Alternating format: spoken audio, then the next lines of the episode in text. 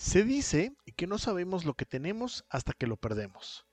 Y estoy totalmente de acuerdo con eso. E incluso yo añadiría que se nos olvida lo que tenemos cuando nos acostumbramos a tenerlo. Mm, más o menos sería como una venda, entre comillas, positiva.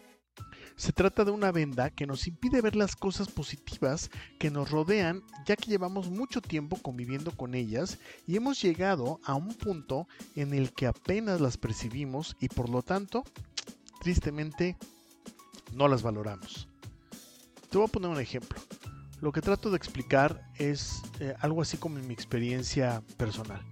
Hace muchos años yo estaba trabajando en una empresa y mi única preocupación era eh, hacer las cosas bien. Pero en aquel momento tenía salud, dinero, buen puesto y por lo tanto buenos amigos.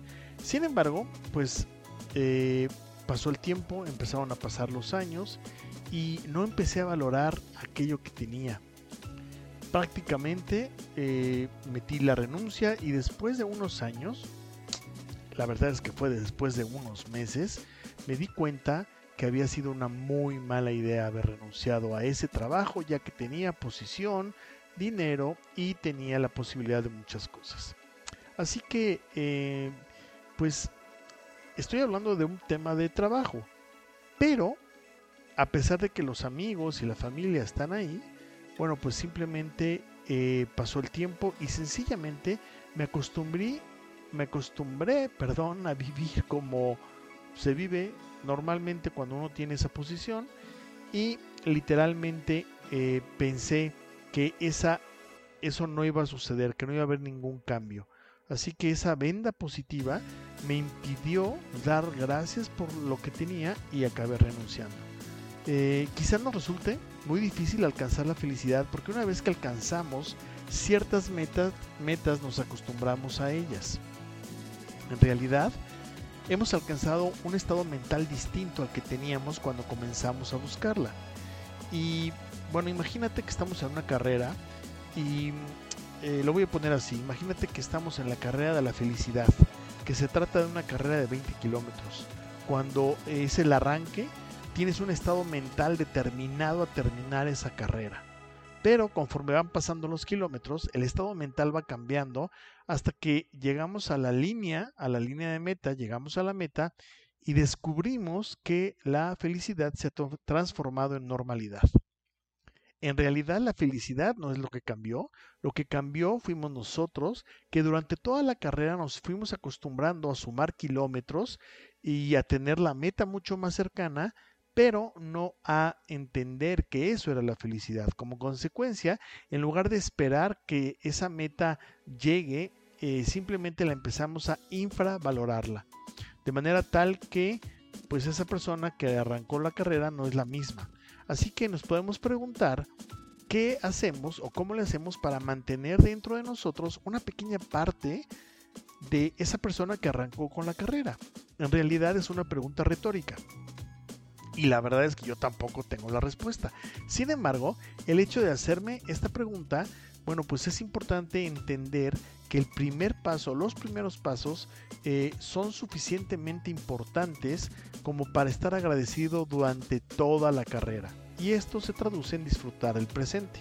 Así que, bueno, pues la idea de contar estas historias es importante para que podamos entender y contextualizar un poco lo que estamos viviendo cuando superamos una enfermedad, cuando superamos un bache importante, tenemos ganas de comernos al mundo. Y esto está pasando ahora con el coronavirus, que eh, muchos de nosotros estamos deseosos de salir para aprovechar el tiempo, pero conforme el tiempo va pasando, esa venda positiva vuelve a actuar en nosotros y pues literalmente, si no tenemos esa conciencia, vamos a volver a estar en ese estado mental que teníamos antes de estar encerrados en la pandemia. Así que es muy importante que entendamos que esta venda positiva no es algo totalmente negativo de por sí, sino que necesitamos entender que para encontrar una satisfacción plena necesitamos seguir luchando y necesitamos seguir tratando de crecer. Creo desde mi punto de vista que es encontrar un equilibrio para seguir valorando lo que estamos valorando ahora pero por otro lado también tener ese afán de superación y crecimiento personal. Así que, pues literal puedo decirte que todo esto se reduce a dos palabras, a dos pilares muy importantes, agradecer y crecer. Y bueno, pues para finalizar con esta, esta pequeña participación, con este audio, te quiero invitar a que hagamos un ejercicio. Un ejercicio que nos dure todo un mes, 30 días. Y la idea es encontrar una cosa diario por lo cual tengamos que agradecer la vida que estás viviendo.